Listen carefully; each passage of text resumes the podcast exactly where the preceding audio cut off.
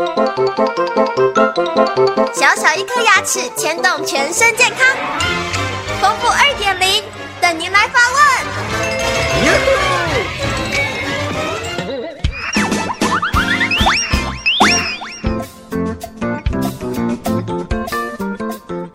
各位听众，大家好，我是你们的好朋友丰富医师。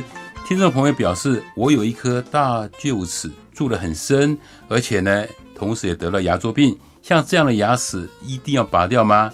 哎，这位听众朋友还很贴心，附了一张 X 光片做参考。这个牙齿呢，不是怎么会摇动的，他很希望把这个牙齿能够保留下来。那怎么做会比较好呢？我看到这 X 光片以后，发现这个牙齿哈神经确实是坏死了，而且蛀牙。它的牙冠有三分之一已经没有了，同时呢，在这牙齿的前方啊，有一个比较严重的骨头的流失，大约是有百分之三十。我们会怎么做呢？首先会先做一个根管治疗，把这牙齿都清干净了，再做一个牙齿的一个桩，就是打个钉子，让把这个牙齿给它结构给它建立起来，先做个临时假牙，确定都没有问题了，这时候我们做个牙周病的手术，会填补骨粉。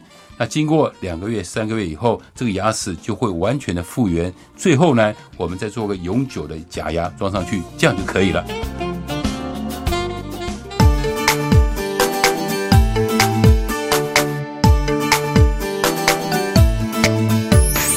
早上起床刷刷刷，三餐饭后刷刷刷，丰富